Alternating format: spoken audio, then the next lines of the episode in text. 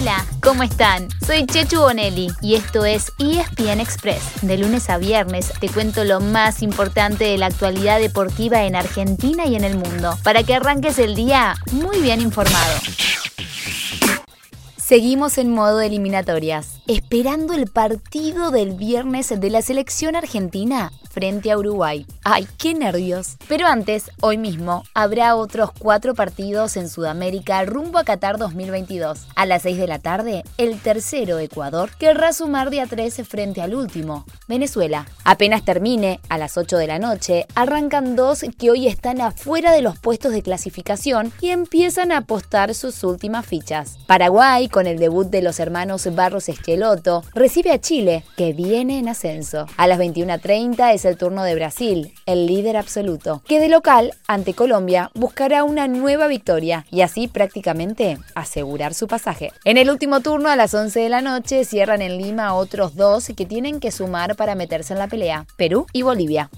El partido que cerrará la fecha será el viernes a las 8 de la noche en Montevideo entre dos equipos que llegan con varias bajas. Uruguay, hoy quinto y con el maestro Tavares muy cuestionado, no contará con Valverde, Cavani y De la Cruz, entre otros. Y en Argentina hay dos titulares habituales que no estarán disponibles. En el mediocampo, Leandro Paredes sigue recuperándose de un desgarro y si todo va bien, recién estará disponible el martes que viene para enfrentar a Brasil en San Juan. Su reemplazante sería Guido Rodríguez. Además, ya que desafectado de la convocatoria Nicolás González, quien todavía sigue dando positivo por COVID-19. Lionel Scaloni no convocará a nadie en su lugar, pero en el equipo titular todo indica que lo reemplazará Ángel Di María, para jugar adelante junto a Lautaro Martínez y Messi.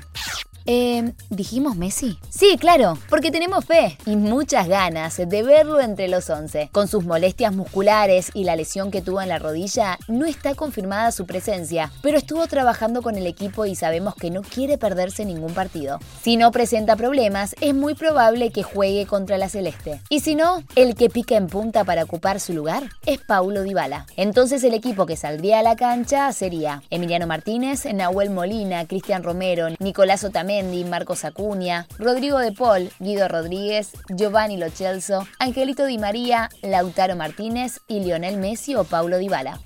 El viernes había otro partido programado, pero ayer se anunció su postergación. Era la segunda semifinal de la Copa Argentina. Como Colombia convocó a último momento a Diego Baloyes, Talleres pidió el cambio de fecha. Y pese a las protestas de Godoy Cruz, el partido pasó para el primero de diciembre. Para cerrar el panorama de eliminatorias, recuerden que hoy también comienza la última doble fecha en Europa. La UEFA ya tiene dos clasificados, Alemania y Dinamarca. De aquí al martes se sumarán otras ocho selecciones, las que terminen al tope de sus grupos. ¿Quieren saber a qué partidos estar atentos hoy? Anoten, a las 2 de la tarde Suecia visita a Georgia, tratando de sumar de a 3 para llegar en la punta a la última fecha. ¿Por qué? Porque el domingo definirán en casa de su escolta, España, que hoy, 16.45, juega en Grecia. A esa hora también y por Star Plus, Irlanda recibe a Portugal. Con los tres puntos, Cristiano Ronaldo y compañía llegarán primeros a otro duelo clave el domingo, mano a mano de local ante Serbia.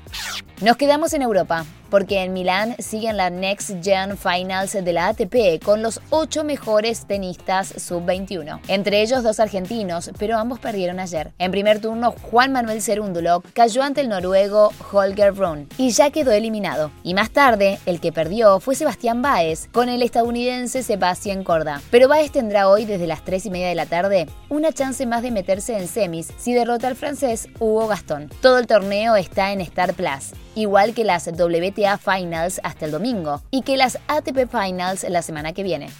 Hoy también habrá novedades de rugby, ya que a las 10 de la mañana se anunciará el equipo de los Pumas para enfrentar a Italia el sábado. Mario Ledesma metería tres cambios en el equipo que perdió 29 a 20 con Francia.